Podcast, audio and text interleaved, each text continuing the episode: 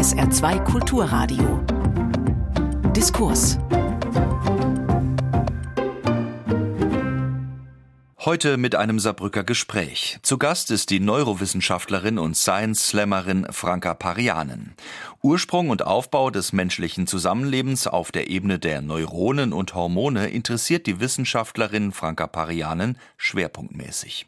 Die überzeugte und überzeugende Vermittlerin kluger Forschung interessiert die Frage, wie bringe ich meine Erkenntnisse den Menschen näher? Wie intensiv muss ich sie informieren, wie nachhaltig bilden und wie viel Spaß und Unterhaltung kann ich ihnen bieten? Diese und andere Antworten hat Parianen längst erfolgreich gefunden. Seit knapp zehn Jahren ist sie als Science-Slammerin aktiv und slammt unter anderem auf medizinischen Kongressen, in Theatern und auf Messen. Daneben hält sie wissenschaftliche Vorträge und schreibt Bestseller wie Woher soll ich wissen, was ich denke, bevor ich höre, was ich sage? Oder erst vor kurzem veröffentlicht Herz, Hirn und Hormone. SR2 Kulturredakteurin Barbara Renno hat sich mit Franka Parianen unterhalten. Franka Parianen, wann haben Sie denn Ihr Talent entdeckt, dass Sie wissenschaftliche Erkenntnisse auch einem interessierten Laienpublikum anschaulich, nachvollziehbar und fluffig vermitteln können? Ich würde sagen, das war ein Bio-Leistungskurs eigentlich. Also ich habe immer schon viel Nachhilfe gemacht, aber gerade so im Biobereich, wenn man dann erklären musste, wie das Immunsystem funktioniert und jetzt kommt die Makrophage und sie ist die Erreger auf und da sehen wir jetzt und jetzt. Und dann merkt man schon so, ah, okay, wenn ich das so erzähle, dann hören Leute zu und die lachen. Und es macht Spaß für alle Beteiligten. Dabei bereiten wir uns gerade auf eine Klausur vor. Und das reizt einen dann natürlich auch zu gucken, wie gut kann ich Sachen darstellen, wie anders kann ich Sachen darstellen. Also eigentlich dieses Erzählen hat mir immer schon ganz viel Spaß gemacht. Und wie sehr amüsiert sich Ihr Fachpublikum? Das ist ja immer die eine Seite, dass es interessierte Laien sind, aber Fachkollegen und Kolleginnen untereinander, da gibt es ja durchaus auch so ein Beäugen und jetzt Achtung vielleicht die Vorurteilsfalle, die sind ja doch eher vielleicht ernster und nerdiger. Also es ist auf jeden Fall so, dass es unterschiedliche Geschmäcker gibt. Das haben wir auch gemerkt jetzt bei Weltrettung braucht Wissenschaft. Das haben wir ja geschrieben mit ganz vielen verschiedenen Science-SlammerInnen zusammen. Manche benutzen halt sehr viele Witze, manche gehen eher so ins Thema rein. Und dann sieht man immer bei den Kritiken, die zurückkommen zu jedem einzelnen Kapitel, bei manchen ist es, oh, super Humor, das ist total toll. Und bei anderen ist es dann, na, das war mir jetzt zu viele Witzeleien dazwischen, da kann ich mich nicht konzentrieren. Und wenn man dann wieder ernster schreibt, dann schreiben andere Leute. Also das fand ich langweilig, ich habe kein einziges Mal gelacht. Man kann es definitiv nicht jedem recht machen. Aber wenn ich jetzt einfach gucke, WissenschaftlerInnen, da habe ich eigentlich ganz, ganz viele positive Rückmeldungen gekriegt.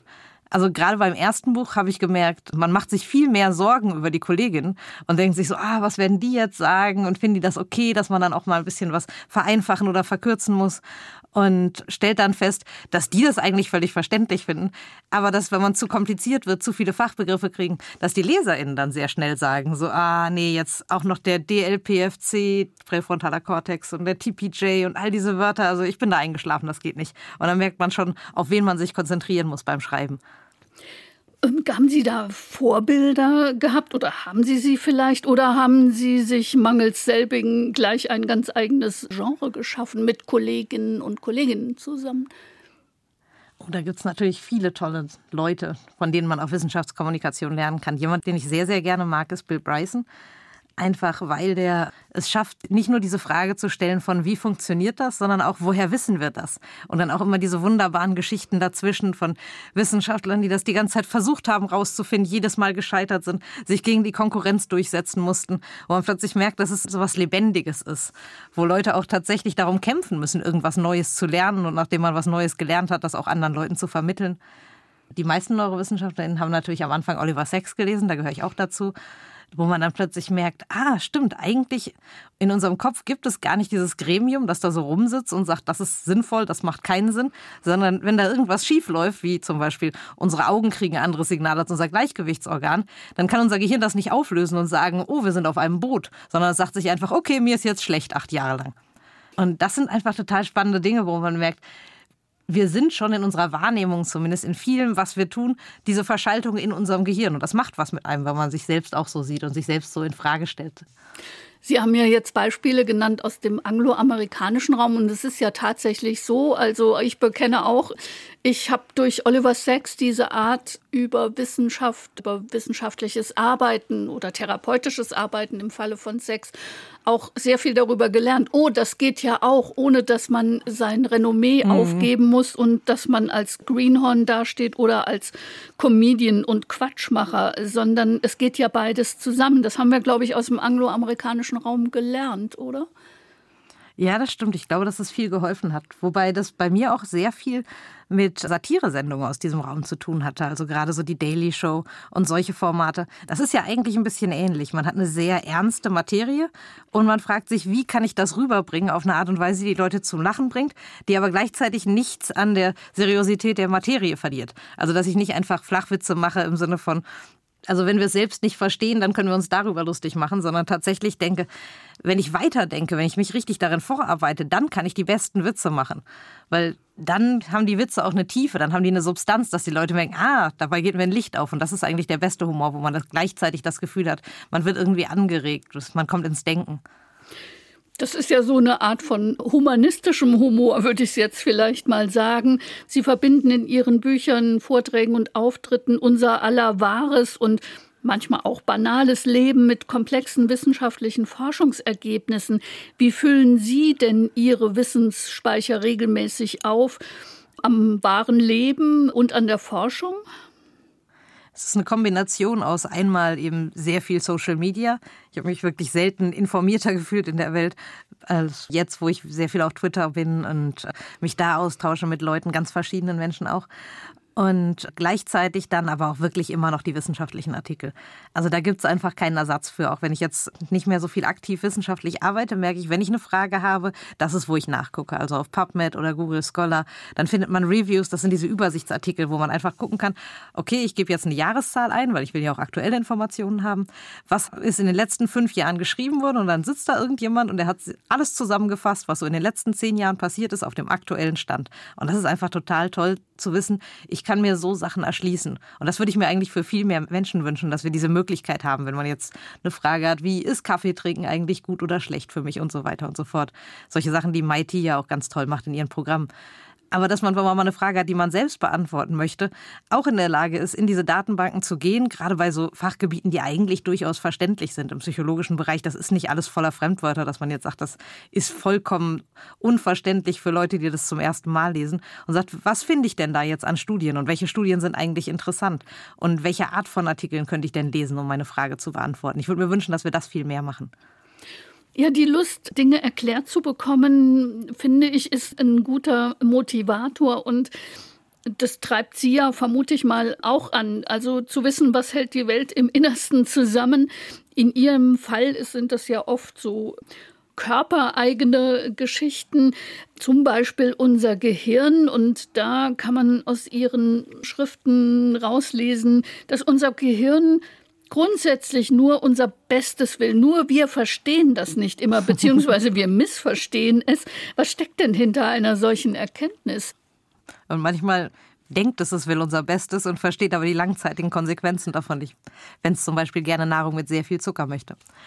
Aber ja, auf jeden Fall. Es gibt viele Situationen, in denen wir denken, ah, das ist alles störend. Warum macht unser Gehirn das? Warum machen unsere Hormone das? Das ist eine Störfunk. Ich könnte mich super konzentrieren. Ich könnte top nachdenken die ganze Zeit. Aber meine Konzentration will nicht, es macht nicht mit. Und in ganz vielen Situationen, wenn man sich das anguckt, ist es einfach unser Gehirn, das versucht zu sagen, dieser Mensch braucht Anregung, offensichtlich ist der total gelangweilt, lass mal so aufmerksamkeitstechnisch die Segel spannen, wir gucken nach anderen Sachen. Und niemand kann ihm richtig vermitteln, dass wir jetzt aber blöderweise keine Zeit haben, nach anderen Sachen zu gucken, sondern uns auf diese blöde Excel-Tabelle konzentrieren müssen. Und auch Sachen wie, wann wir müde sind, wann wir aufwachen. Es gibt diese ganzen inneren Rhythmen, die eigentlich sehr gut eingependelt sind oder eingependelt wären, wenn wir sie denn lassen würden, wenn wir eben Sonnen abkriegen würden, wenn wir sie brauchen morgens, wenn wir es dunkel hätten, wenn wir einschlafen und nicht noch stundenlang auf unser Handy gucken. Und ganz viel von dem, was wir so spüren an wie Wehchen an unangenehmen Gefühlen, aber auch an guten Gefühlen, ist einfach unser Gehirn, das uns sagt, hier, das funktioniert jetzt gerade gut und unser Hormonsystem, das sagt, das bestätigen wir, das ist ein tolles Verhalten, das uns Spaß macht. Und wir denken aber immer gerade auch, wenn wir uns was Gutes tun, dass es irgendwie wehtun muss, so ein bisschen so eine Lebertran-Methode. Wenn wir uns bei Serien entspannen, ist das irgendwie nicht so richtig gut. Entspannung gilt nur, wenn wir dabei irgendwie meditativ auf einem Stein sitzen und in den Horizont starren. Nicht, dass es damit ein Problem gibt, das ist ja auch schön. Aber wenn uns das eine so viel besser gefällt, persönlich, als das andere, da muss man sich ja auch mal fragen, aber warum tut mir das eine gerade so viel besser und sollte ich nicht einfach mal das machen? Sie haben eben den Zucker erwähnt. Das ist ja etwas, was viele kennen. Jetzt würde ich gerne vom Zucker auf Verhaltensänderungen kommen. Sind wir mhm. denn fähig, auch wenn wir ganz viel wissen? Also das hat sich ja mittlerweile rumgesprochen. Das ist eigentlich ganz schrecklich, dass wir viel zu viel Zucker und by the way auch viel zu viel Salz zu uns nehmen. Und es gibt dann immer diese Grenzwerte, die wir einhalten sollen. Es gibt auch ganz viele Möglichkeiten, lecker zu kochen, auch ohne Salz und ohne Zucker oder zu backen im Fall von Zucker wahrscheinlich. Und warum fällt das uns so schwer, obwohl wir kognitiv, also in diesem Teil unseres Gehirns, den wir ja besonders schätzen, das alles wissen und es auch anderen erzählen können. Und trotzdem habe ich manchmal Lust, eine Tafel Schokolade zu essen. Ich weiß, das ist nicht gut. Und dann sage ich, nee, es ist nicht gut, aber mir macht es jetzt gerade Spaß. Das reicht mir dann als Erklärung. Hinterher bin ich ein bisschen enttäuscht von mir selbst und denke, naja, die Erklärung könnte ja ein bisschen ausgefallener und raffinierter sein. Also was tut mir gerade gut, ist natürlich auch, oder worauf habe ich gerade Lust, ist ja auch wirklich nur begrenzt äh, abhängig von, was weiß ich, was theoretisch eine gute Sache ist für uns Menschen. Also wir haben die Möglichkeit, ständig Sachen zu unterdrücken und uns in Kontrolle zu halten und sagen, ich mache jetzt dies für mich, ich mache jetzt das für mich und so. Und ich halte mich jetzt an meinen Plan. Und das fällt auch besser, wenn wir Pläne und Routinen haben, die ganz einfach sind. Also nichts, was ständige Kognition erfordert. Oft, wenn wir uns so gute Vorsätze machen, verlangen die von uns aber ständig nachzudenken. Also bei jeder Supermarktentscheidung jetzt zu überlegen, was nehme ich jetzt? Ist das jetzt besser? Ist jetzt Plastik besser als Glas? Aber was ist, wenn das aus irgendwie überregional hierher transportiert wurde und so weiter und so fort? Das heißt, wir sind eigentlich schon überfordert die ganze Zeit mit Entscheidungen. Das ist, warum es dann einfacher ist, solche Sachen zu sagen. Ich bin jetzt einfach komplett Vegetarier, abgesehen von den ethischen Gesetzpunkten natürlich. Ein wichtiger Punkt ist, dass es anstrengend ist. Es ist anstrengend, wenn wir irgendwas wollen und uns jetzt sagen müssen, das machen wir aber nicht. Und wir können diese Anstrengung nicht ständig den ganzen Tag aufrechterhalten. Und das wäre ja auch nicht gut die meiste Zeit, weil Menschen machen ja schon eine ganze Menge Sachen durch Anstrengung, wo man sich denkt, muss das eigentlich sein? Wir sind ja zum Beispiel die einzige Spezies, die nicht einfach nur schläft, solange sie schlafen muss, sondern uns Wecker stellt. Was für eine blöde Idee eigentlich, wenn man drüber nachdenkt. Und diese Anstrengung fällt uns natürlich noch mal schwerer, gerade wenn wir im Stress sind. Also eine von unseren Möglichkeiten auf Stress, auf unangenehme Gefühle zu reagieren, ist denen was Positives entgegenzusetzen. Das ist immer so ein bisschen, unser Gehirn kann sich nur auf eine Sache gleichzeitig konzentrieren. Wenn das gerade was Positives ist, gut. Und wenn es gerade Panik ist, dann fällt uns zum Beispiel Genuss oft schwer. Und das ist immer so ein Gleichgewicht aus den beiden. Das heißt, gerade wenn wir besonders viel gestresst sind, haben wir dann ja auch besonders viel Lust, irgendwie was aus dem Kühlschrank zu holen. Und vielleicht doch noch mal einen Snack zu haben. Und es ist auch gerade wirklich alles sehr anstrengend. Das ist ja auch an sich gar kein Problem. Es ist nur ein Problem, wenn wir diesen Dauerstress haben, der gar nicht aufhört und wir uns dann selbst gar nicht gefallen und wir denken, wir wollen eigentlich anders leben. Und dann fährt man in den Urlaub und merkt, ach, jetzt geht das eigentlich relativ ohne Probleme, weil jetzt habe ich meine Stimulation. Ich habe die Sonne, ich habe das Grün, all das, was mir gut tut. Ich bin mal nicht gestresst, ich bin nicht am Arbeiten. Und jetzt will ich gar nicht an den Kühlschrank, ich will hier weiter auf der Sonnenliege liegen und den Tag genießen. Und dann merkt man, dass viel von dem, wo wir uns so unter Druck setzen, vielleicht einfach damit zu tun hat, mit dieser Umgebung, in der wir es gar nicht schaffen, diesem ganzen Verlangen, die wir so haben, ab und zu auch mal was entgegenzusetzen. Woher rührt denn Ihr großes Interesse an Neurowissenschaften. Was fasziniert Sie an dieser Disziplin oder man muss ja vielleicht gerechterweise sagen, an den Disziplinen? Das ist ja sehr aufgefächert, weil es sich um doch ein sehr komplexes Organ handelt. Auf jeden Fall. Also ich finde es einfach wahnsinnig spannend, weil es diese Schnittstelle ist. Die Schnittstelle von den Naturwissenschaften, wo man ganz tief gehen kann. Wir können auf zellulärer Ebene nachvollziehen, was Acetylcholin jetzt für eine Bedeutung hat für erregende Potenziale. Aber wir können eben das, was wir dabei lernen, auch anwenden auf, was haben wir denn eigentlich für ein Problem als Menschheit und warum geht das hier nicht voran? Und das miteinander zu verbinden, manchmal funktioniert das richtig gut, manchmal passen diese beiden Themen natürlich nicht so gut zusammen, weil wir werden nie in der Lage sein, rauszufinden, was in jeder einzelnen Zelle vor sich geht, wie die miteinander kommunizieren und so weiter. Aber wir haben zumindest was Handfestes, an dem wir uns orientieren können. Man kann manchmal, wenn man in den Kopf guckt, Sachen sehen, die Menschen vielleicht gar nicht zugeben würden oder die ihnen vielleicht gar nicht so richtig auffallen würden normalerweise. Und das ist einfach total spannend. Also Neurowissenschaften hat oft so Erkenntnisse, wo man, wenn man sie liest, denkt, ah ja, stimmt, jetzt verstehe ich. Wie zum Beispiel die Entdeckung der Schadenfreude, wo man eben merkt, wenn Leute normalerweise sehen, dass jemand gepiekst wird mit Nadeln, dann sind das keine positiven Gehirnaktivierungen, sondern das sind eben Sachen, die wir auch kennen aus der eigenen Schmerzverarbeitung. Wir leiden also quasi buchstäblich mit. Und wenn wir jetzt aber sehen, dass diese Person uns vorher Geld geklaut hat, dann ändert sich das auf einmal und es kann sich durchaus gar nicht so schlecht anfühlen, zu sehen, wie die Hand mal mit Nadeln gepiekst wird. Das war eine so der ersten Erkenntnisse, die ich gelesen hatte, wo ich dachte, ah, das ist ja richtig spannend, weil jetzt verstehen wir eben auch besser, wie sich Menschen verhalten. Und gerade in diesem sozialen Bereich gibt es ganz viel, wo man denkt, das ist ja eigentlich relativ klar. Wir wissen, was sozial ist, was unsozial ist und so weiter und so fort. Dann, wenn man sich diese Studien anguckt, kriegt man aber einen viel differenzierteren Blick darauf. Man kriegt einen Blick darauf, wann funktioniert Zusammenarbeit, was braucht Zusammenarbeit, wann funktioniert sie nicht. Und wie haben wir es eigentlich geschafft, eine Welt zu bauen, in der so Verteilung und Zusammenarbeit eigentlich total suboptimal organisiert ist, weil zum Beispiel solche Bedürfnisse wie, also wenn ich an der Arbeit für einen Gewinn beteiligt ist, sollte ich auch am Profit beteiligt sein, sind ja gar nicht unbedingt selbstverständlich in unserer Welt. Und das ist zum Beispiel eine total spannende Erkenntnis, die einerseits sehr relevant ist, wenn man sich die Gesellschaft anguckt, aber eben auch was, was wir im Gehirn wieder nachvollziehen können, wo man sehen kann, ah, okay, das ist das, was da vor sich geht. Nun ist ja auch Wissenschaft Moden, Schulen, Denkrichtungen, philosophischem unterworfen. Und manche Erkenntnis oder Entdeckung schafft den Weg in unseren Alltag, in die Smalltalks, die Sach- und Ratgeberbücher. Zum Beispiel die Spiegelneuronen, die begleiten uns ja jetzt, glaube ich, seit ich schätze mal 25 Jahren, mhm. aber das kann auch individuell sein. Vielleicht ja, ich glaube, ich 96 sind sie entdeckt oh, worden. Also noch länger. Vielleicht habe ich erst davon so richtig dann gehört. Dann hat deren Karriere in den 90ern begonnen. War die Entdeckung der Spiegelneuronen tatsächlich so revolutionär? Oder haben diese Entdeckungen einfach auch den Nerv ihrer Zeit getroffen? Und das bedingt sich ja dann manchmal gegenseitig. Ja, das ist ein guter Punkt. Also ich würde sagen, sie haben quasi den Nerv ins Rollen gebracht in gewisser Weise. Also es kam erstmal diese Entdeckung von, oh Wahnsinn, wenn man Menschen sagt, hier hast du 10 Euro, dann geben die davon freiwillig was ab an andere Probanden, die die nie sehen. Theoretisch ein irrationales Verhalten. Also ist auf jeden Fall nicht rein eigennützig. Und das war so ein Moment, wo man gesehen hat, aha, wir können also nicht nur davon ausgehen, dass der Mensch nur in seinem Eigeninteresse handelt. Und da haben Leute angefangen, das auf ganz vielen Ebenen sich anzugucken, wie sind Menschen eigentlich miteinander verbunden. Die Spiegelneuronen waren dann sowas, wo die Leute gleich das Gefühl hatten, ah, das ist wie so ein, der Kern des Ganzen es gibt eigentlich nichts, was uns trennt, außer unserer Haut. Wir sind alle miteinander verbunden. Und dann hat man ja auch noch mehr Sachen rausgefunden, wie dass wir eben Emotionen teilen, dass wir die Gedanken von anderen Leuten nachvollziehen. Das waren alles super spannende Erkenntnisse.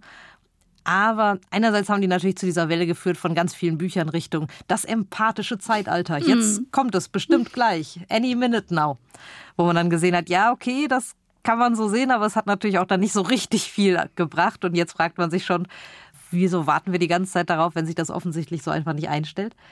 Und gerade die Spiegelneuronen werden dann auch gerne benutzt, weil die eigentlich dieses ganz rudimentäre sind. Ich sehe eine Bewegung und dann spiegle ich diese Bewegung in meinem Kopf. Also wenn es denn so wichtig ist, dann ist es eher wichtig, als eine Art und Weise Motorik auch zu verstehen von anderen Leuten. Es wird dann gerne übertragen als, aha, das sind die Spiegelneuronen, die machen, dass ich traurig bin, wenn du traurig bist.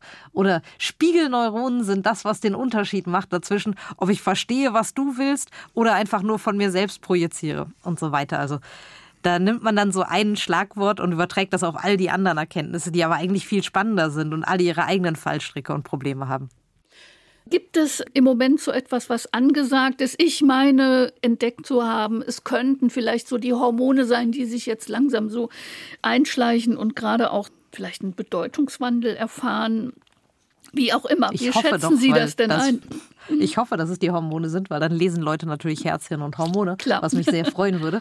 Aber ja, die Hormone sind auch so ein gutes Beispiel für etwas, was einerseits dann in Mode ist, aber dann verselbstständigt es sich plötzlich auch mit so Ideen von, was sie eigentlich machen und wie sie das machen. Zum Beispiel gibt es jetzt sehr viele YouTube-Videos über Hormone und wenn man nachguckt, dann ist die Hälfte davon, wie man sein Testosteron steigert. Und die andere Hälfte davon ist, wie man sein Östrogen unterdrückt. Vor allen Dingen als Mann ist doch schädlich. Und auch bei Frauen hat Östrogen natürlich weiterhin noch gar keinen guten Ruf, weil es gilt als ein typisch weibliches Hormon dass aber der Körper Östrogen einfach aus Testosteron generieren kann und das auch jederzeit macht bei Männern, Frauen, bei allen Geschlechtern, das ist was, was dann immer ziemlich zu kurz kommt. Alle Geschlechter haben Östrogen und Testosteron. In allen Geschlechtern haben die wichtige Rollen. Es gibt da so ein bisschen eine Verteilung, dass man sagen kann, hier der Hormonspiegel bei den einen ein bisschen höher als bei den anderen und so. Aber ähm, es ist definitiv nichts, wo man so eine klare Grenze ziehen kann. Genauso wenig wie zwischen den Geschlechtern nebenbei bemerkt. Dann wird das natürlich so aufgeladen. Und weil es jetzt mit den Geschlechtern aufgeladen ist, verbinden mhm. wir damit natürlich auch mhm. automatisch alles, was wir mit den Geschlechtern verbinden. Das heißt, Testosteron ist auf einmal aggressiv, durchsetzungsstark, aber auch analytisch und rational. Und man denkt, analytisch und rational geht mit aggressiv ja schon mal so gar nicht zusammen. Und Östrogen macht auf einmal irgendwie Weinen und Kopfschmerzen oder so, weil das ist, was wir mit Frauen verbinden anscheinend. Und natürlich ist es nicht richtig. Östrogen ist ganz wichtig für Plastizität. Es ist wichtig für die Verarbeitung von Traumata. Es ist wichtig für die Sprachentwicklung. Und auch wenn wir solche YouTube-Sachen sehen oder TikTok-Kanäle über, wie der Zyklus funktioniert und wie der Zyklus jetzt die Kognition beeinflusst, dann ist es einerseits schön, dass man sieht, ah ja, man beschäftigt sich damit, dass es normal ist, dass wir an unterschiedlichen Tagen mal einen unterschiedlichen Lauf haben, was so Leistungsfähigkeit und sowas angeht. Aber dann wird daraus plötzlich, an diesen Tagen bist du genial. An folgenden kannst du quasi überhaupt nicht denken und deine einzige Wahl ist, auf dem Sofa zu liegen, sehr flach. Das kann doch nicht das sein, was wir davon mitnehmen, von all diesen spannenden Erkenntnissen. Sie haben eben zu Recht natürlich Ihr neues Buch angesprochen, Herz, Hirn und Hormone. Das ist die komplette und gekürzte Überarbeitung eines Titels, der erst 2020 erschienen war. Mhm. Gab es zwischenzeitlich bahnbrechend neue Erkenntnisse? Also der erste Punkt war natürlich einfach, es war Corona, das Buch ist rausgekommen, quasi in dem Moment, als sämtliche Buchläden zumachten. Und das ist doch schade drum eigentlich. Und dazwischen gab es dann auch eine ganze Menge Erkenntnisse. Jetzt nichts, wo man sagen würde, das ändert unseren Blick total. Aber eine ganze Menge, wo man sich, ah ja, okay, das war letztes Mal stand das noch in der Schwebe und auf einmal kann man sagen, ah, da haben wir eigentlich neue Informationen. Dazu kommt, dass wenn man was über Hormone schreibt, einem ganz viele Leute Sachen schreiben. Also dann mhm. hier, ich habe folgende Situation mit meinen Hormonen oder wie ist es denn eigentlich mit dem Thema oder gerade bei so Geschlechtersachen. Alles sind so Themen, wo man Feedback bekommt und wo man Fragen kriegt und merkt, ah, es ist eigentlich für Leute sehr, sehr schwer, gerade bei dem Thema sich irgendwo zu informieren, weil man sich ständig durcharbeiten muss durch diese Stapel an lustigen Ideen von Östrogen und Testosteron und so. Und die ganzen Fragen habe ich natürlich dann auch immer mitgenommen und gedacht, oh, darüber hätte man jetzt eigentlich auch nochmal schreiben müssen und darüber auch gerne mal bei Interviews oder so, wie ist das denn mit Aphrodisiaka? Und dann guckt man noch mal nach, gibt es denn ein Review zu Aphrodisiaka? Und er sagt einem dann so Sachen wie, vom Krötenlutschen sei abzusehen, genauso wie vom verrückte Ziegenhonig. Es soll, so habe ich es zumindest in einem Artikel gelesen, rund 1000 Hormone geben, die in unseren Körpern unterwegs sind, mal mehr, mal weniger, mal in unterschiedlichen Konstellationen. 150 davon sind bekannt. Wie regeln denn die unsere Körperfunktion? Wie viel weiß man darüber schon und wie nützlich sind denn Hormone für unsere Spezies? Warum brauchen wir die überhaupt? Oh, sehr, sehr nützlich natürlich. Und wie regeln sie unsere Körperfunktion? Genau, das ist das, wo wir viele spannende neue Sachen auch entdecken.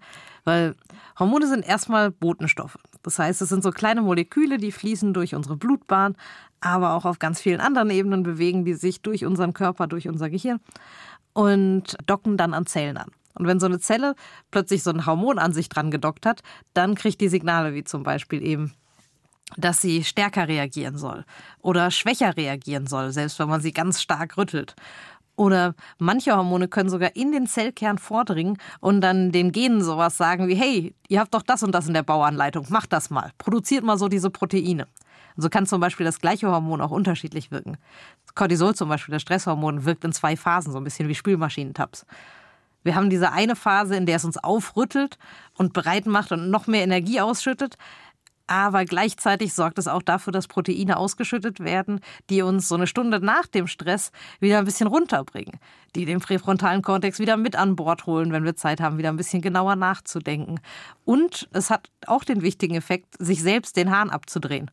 Also das ist echt dieses Übergangshormon, das dann sagt, wenn ich so hoch gestiegen bin, dann ist vielleicht auch irgendwann mal gut und dann machen wir jetzt Schluss. Und wenn es das nicht gäbe, dann würden sich unsere Stresshormone und unser Immunsystem gemeinsam in eine Todesspirale steigern. Adrenalin macht das zum Beispiel nicht, dass es sich selbst den Hahn abdreht. Und da sieht man halt diese ganzen verschiedenen Ebenen und diese ganze Komplexität, die auch entstehen kann durch ein einzelnes Hormon. Man denkt dann immer, okay, dieses Hormon muss den Effekt haben.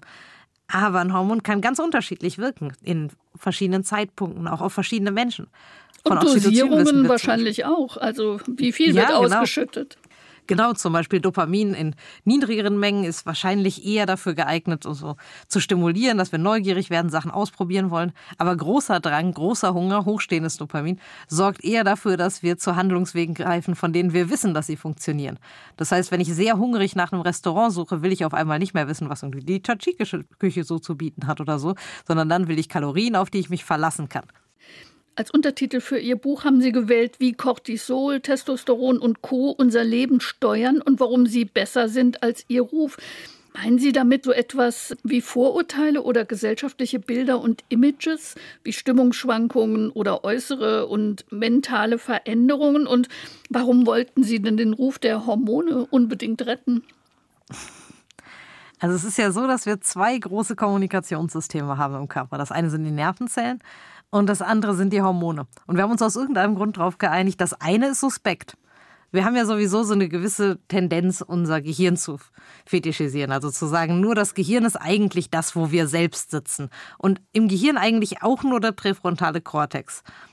Emotionen sind uns sowieso schon so ein bisschen suspekt. Dann redet man immer vom Eidechsengehirn, das kann ja auch nichts Gutes sein. Also eigentlich wollen wir nur diese ganz losgelösten Gedanken, die über allen Dingen schweben. Aber man kann sich ja auch mal fragen, wie arm wäre unsere Existenz ohne das alles? Also ohne Hormone, ohne Emotionen und so. Wir würden uns niemals verliebt fühlen. Wir könnten abends wahrscheinlich nicht gut einschlafen. Wir würden uns morgens nie wach fühlen. Wir können uns auf die Arbeit nicht konzentrieren, denn gerade was das verursacht, nur Adrenalin. Und all das, was uns ausmacht eigentlich als Menschen, wen wir lieben, wofür wir kämpfen, wird auch mitgesteuert in unserem Körper. Gänsehaut, Herzklopfen, schnelles Atmen, Hautleitfähigkeit, das Schwitzen der Hände, das sind alles Sachen, die auch wirklich unser Erleben von der Welt ausmachen. Und ohne das wären wir so viel ärmer, als wenn wir unser Gehirn einfach in so ein Glas legen und dann versuchen, als Gedankenwesen zu existieren. Und trotzdem haben wir so manchmal ein bisschen die Vorstellung, dass das der eigentlich sinnvolle Zustand wäre. Aber das scheitert allein schon daran, dass unsere Gedanken auch nicht immer die schlausten sind. Also es ist nicht so, dass wir nur tolle Entscheidungen treffen würden, wenn wir jetzt den Einfluss der Hormone ausschalten. Und wenn wir den Einfluss von emotionalen Wertung rausschalten würden, könnten wir ganz viele Entscheidungen gar nicht treffen. Ob wir morgens zum Beispiel einfach die blaue oder die grüne Krawatte tragen. Das ist ja nichts, was man berechnen kann, sondern einfach sowas, wo man sich denkt, ah ja, heute fühle ich mich nach grün. Und das alles spielt eigentlich zusammen. Wir sind der ganze Mensch, bis in die Fußspitzen. Und es macht keinen Sinn, das auszublenden und schon gar nicht als Entschuldigung, um dann zu sagen, sorry, waren meine Hormone, da konnte ich nichts für. Sie haben das eben ja schon so ein bisschen angedeutet, was wir glauben, wo wir sitzen in unserem Körper, um es mal so runterzubrechen. Und das ist ja gar nicht so ganz neu. Über Jahrhunderte hinweg haben Forscher, aber auch Dichter, Denker und Philosophen immer jeder auf seine Weise oder jede auf ihre Weise geglaubt zu wissen, wo Vernunft und Verstand sitzen. Das kann aber ganz unterschiedlich sein. Das ist wahlweise sitzt der Verstand in Herz, Hirn oder Bauch beziehungsweise Darm, kommt je nach Denkschule an. Und da wurde auch heftig gestritten. Wie sieht's denn aktuell aus? Also aktuell reden die Forschungsgebiete schon noch nicht so viel miteinander. Also wir haben die Neurowissenschaften und da spielen Hormone oft nicht so eine große Rolle. Ich habe zum Beispiel neulich mal einen Artikel gelesen über Anxiety, also Angststörungen und sowas. Und dann ging es nur darum, welche Teil der Gehirnrinde ist jetzt dicker? Wie sieht die Amygdala-Strukturisierung aus? Und das sind auch alles wichtige Fragen. Aber eigentlich ist es ein bisschen wie eine Stadt zu untersuchen. Und wo ist das Problem in dieser Stadt? Und dabei die Menschen auszublenden und nur die Gebäude anzugucken. Das heißt, ich kann trotzdem viel lernen und erfahren. Ich kann gucken, wo die Straßen langfahren, wo die Bahnen langgehen und so. Aber das, was dem ganzen Leben einhaucht, ist eben viel auch die hormonellen Prozesse. Und gerade bei Angststörungen spielen die auch eine ganz wichtige Rolle. Und das ist natürlich ein Problem, weil wir ganz oft dann ausblenden, auch Lösungen für Probleme, weil wir ausblenden, wo Probleme sitzen könnten. Und das liegt auch ein bisschen daran, dass wir lange Zeit so eine Idee hatten von, es gibt Männer, das ist das Standardgeschlecht, und dann gibt es Frauen, die sind quasi Männer plus Hormone. Daher hm. kommt natürlich dann auch die Idee, dass wir Sachen in Frauen eigentlich gar nicht untersuchen können, weil das zu komplex ist. Selbst bei Mäuseweibchen ging die Forschung lange Zeit davon aus, dass das eigentlich keinen Sinn macht, das da zu erforschen, weil die sind einfach so irrational über ihren Zyklus verteilt oder sowas. Aber wenn ich Und, kurz unterbrechen darf, äh, da zeigt sich doch ganz deutlich, dass Wissenschaft auch gängige soziale Machtverhältnisse mitdenkt. Das ist ja oh, auch. auf jeden Fall. Das ist ja auch logisch. Also auch als Forscher lebe ich ja nicht nur abgetrennt von der Welt in meinem Labor, sondern kriege auch etwas von der Gesellschaft und der Welt mit. Mhm.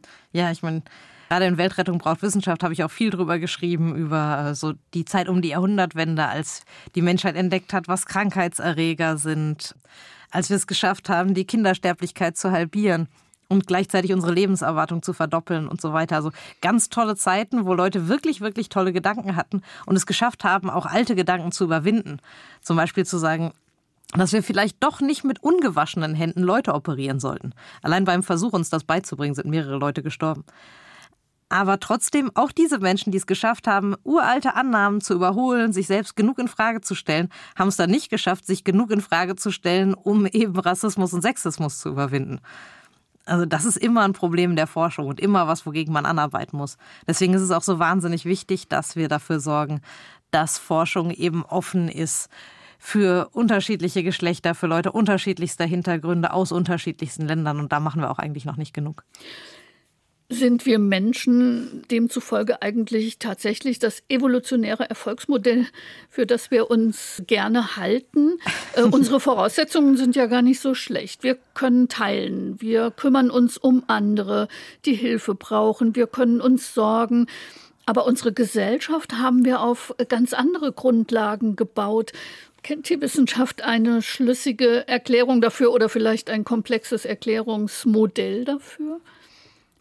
Ja, so der evolutionäre Wurf ist ein guter Ansatzpunkt, um sich das Ganze anzugucken, weil wir können schon ein bisschen sehen, so offensichtlich irgendwas hat bei Menschen gut funktioniert. Also wir haben es immerhin geschafft, diesen kompletten Planeten zu bevölkern und nicht auszusterben. Das ist zumindest Erfolg in gewisser Weise. Nicht unbedingt Erfolg für alle anderen mehr. Spezies. Wir werden ja immer mehr. Und wir werden immer mhm. mehr, genau. Und Gleichzeitig haben wir es aber ziemlich stark auch geschafft zu verkennen, was diesen Erfolg ausgemacht hat, was uns erfolgreich gemacht hat. Also wenn man jetzt fragt, was macht Menschen besonders, dann denken wir mal an so irgendwie Werkzeugbau, Logik und solche Sachen. Wenn wir uns diese Evolutions-T-Shirts angucken von dem Affen, der immer so ein bisschen mehr aufrecht läuft, mm. dann ist das immer so ein Speer und dann ist es ein etwas besserer Speer. Und nebenbei zeigen diese T-Shirts natürlich auch immer nur Männer.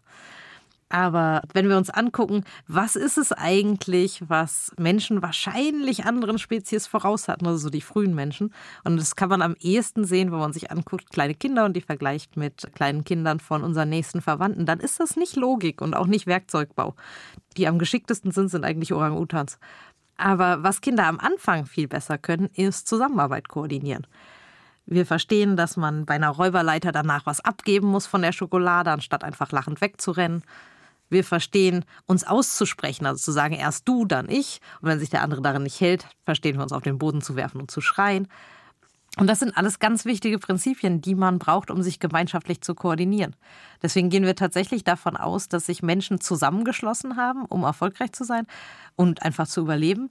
Und dass wir dann das große Gehirn entwickelt haben, weil man gerade für das Zusammenleben auch ein großes Gehirn braucht. Wenn man guckt so im Ruhemodus, was macht unser Gehirn, dann sind das verdammt viele soziale Gedanken.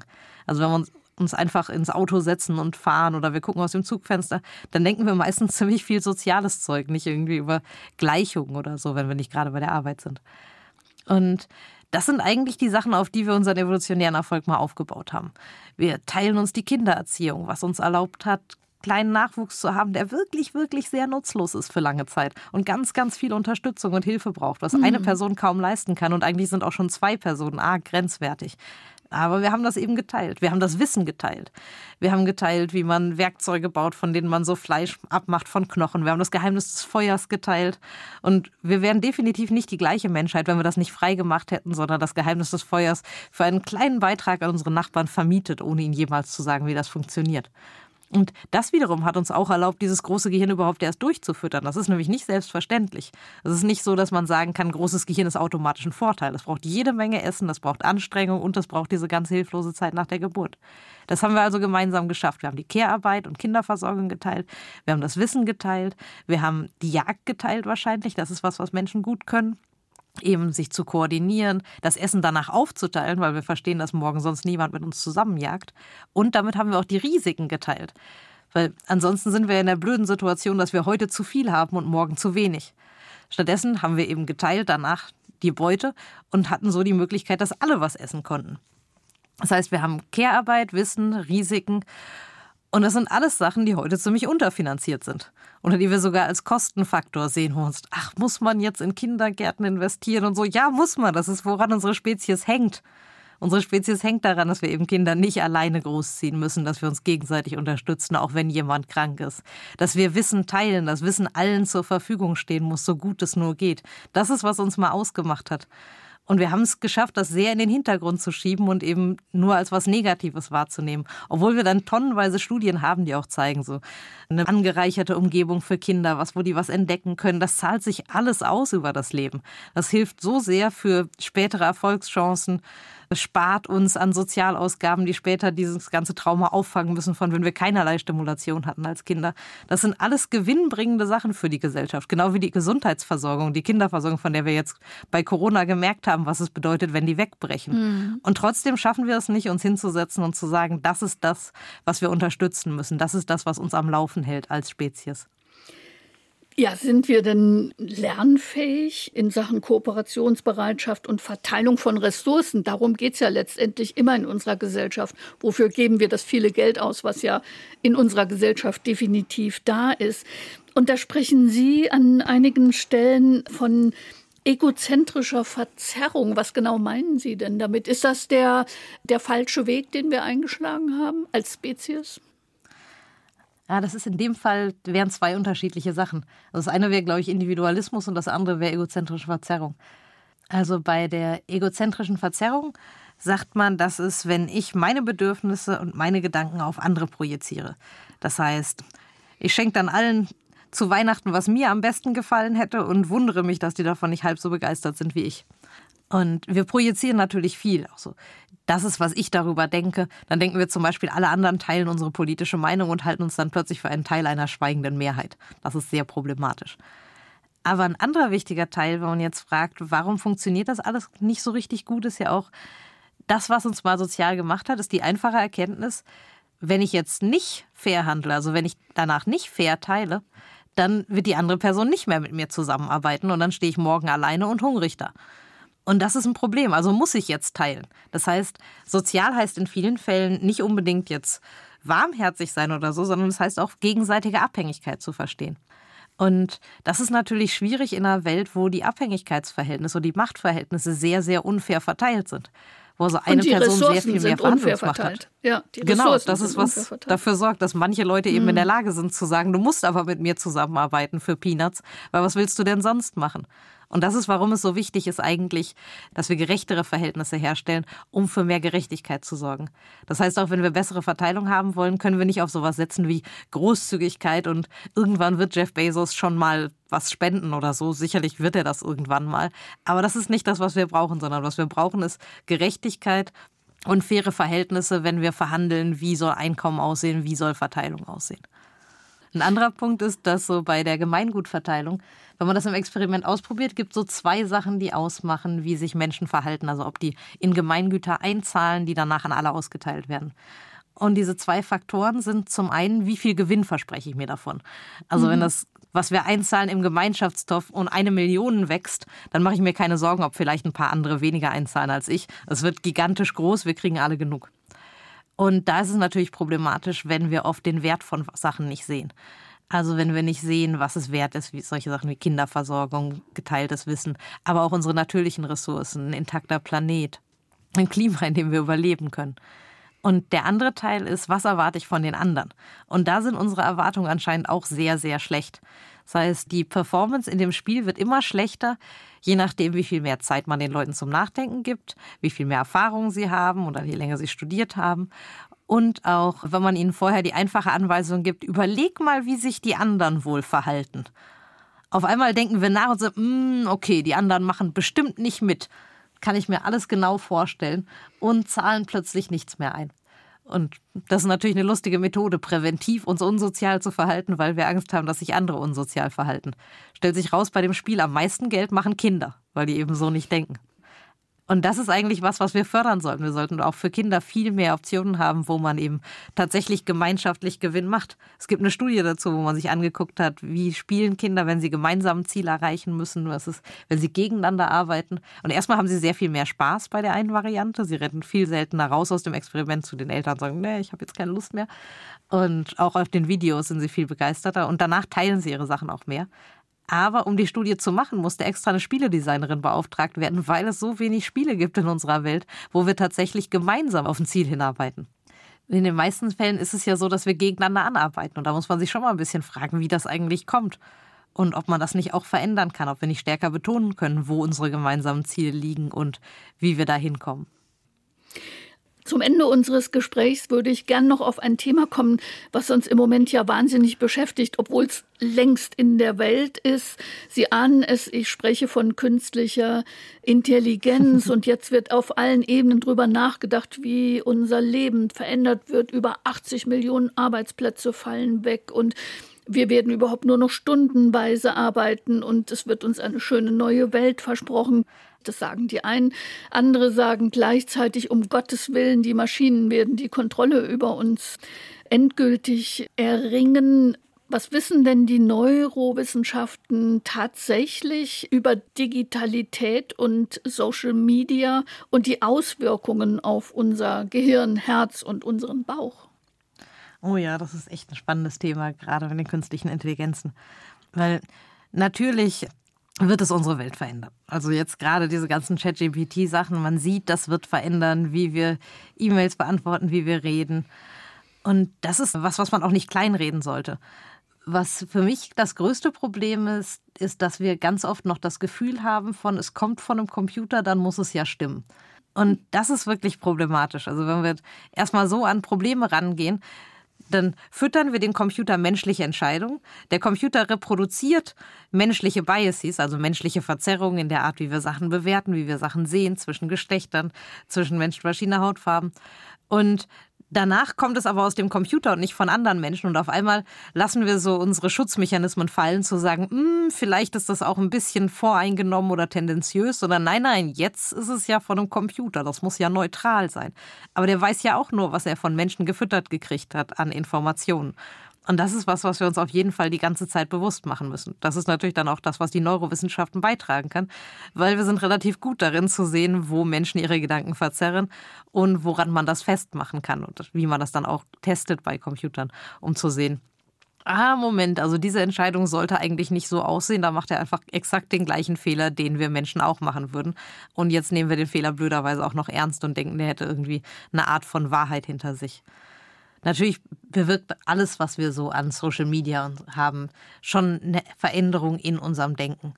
Es ist so, dass wir tatsächlich mittlerweile den Großteil der Websites, die wir sehen, weniger als eine Minute angucken und im Durchschnitt mhm. wechseln wir alle 19 Sekunden das Fenster. Das macht natürlich was mit uns. Das ist eine andere Art der Informationsverarbeitung. Wobei ich auch nicht gerne kulturpessimistisch sein möchte und dann sowas sage wie, ach, das geht doch gar nicht, wir lassen uns keine Zeit mehr für Informationen. Gleichzeitig haben wir natürlich dann auch sehr gut gelernt, sehr schnell Informationen zu verarbeiten. Das sieht man zum Beispiel auch bei Leuten, die in Großstädten wohnen. Das macht natürlich einen gewissen Stress, aber es sorgt eben auch dafür, sehr schnell sehr viele verschiedene Informationen aufzunehmen. So ein bisschen wie Fußballspieler eben sehr gut in der Lage sind, so einen Platz zu überblicken, zu sehen, wer steht wo, wie kann ich das nutzen. Und das ist eigentlich auch was Positives, genauso wie das Landleben seine positiven Seiten hat. Also ich finde, viel muss man einfach als Veränderung der Welt nicht mal unbedingt werten und sagen, das ist jetzt was ganz falsch und das macht was Schlimmes mit uns, sondern einfach hinnehmen als, okay, dann verändert sich halt die Art, wie wir denken. Die Art, wie wir denken, wird sich immer verändern. Wir haben nun mal eine schnelllebigere Welt heute, also müssen wir auch schneller denken. Gleichzeitig ist es natürlich so, dass gerade diese Likes und Bestätigungen, die wir online kriegen, das ist schon auch eine Verführung. Nur ein bisschen ähnlich wie Zucker. Und tatsächlich ist es auch so, wenn Menschen Informationen teilen können, von denen sie denken, das ist für andere relevant, dann sieht man das schön aufleuchten im Gehirn, so eine Begeisterung.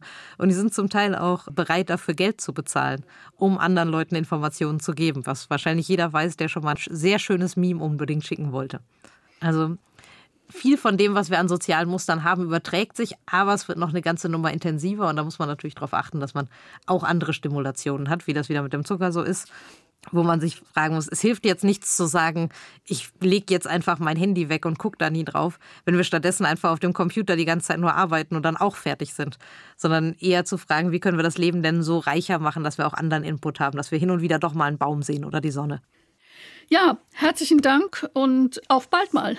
Ja, gerne, auf bald mal wieder. ja. Barbara Renno im Saarbrücker Gespräch mit der Neurowissenschaftlerin und Science-Slammerin Franka Parianen. Ihre Bücher Woher soll ich wissen, was ich denke, bevor ich höre, was ich sage, Herz, Hirn und Hormone und Weltrettung und Wissenschaft sind im Rowold Verlag. Teilen und haben ist im Duden Verlag erschienen. Das Gespräch mit Franka Parianen finden Sie als Podcast auch auf sr2.de.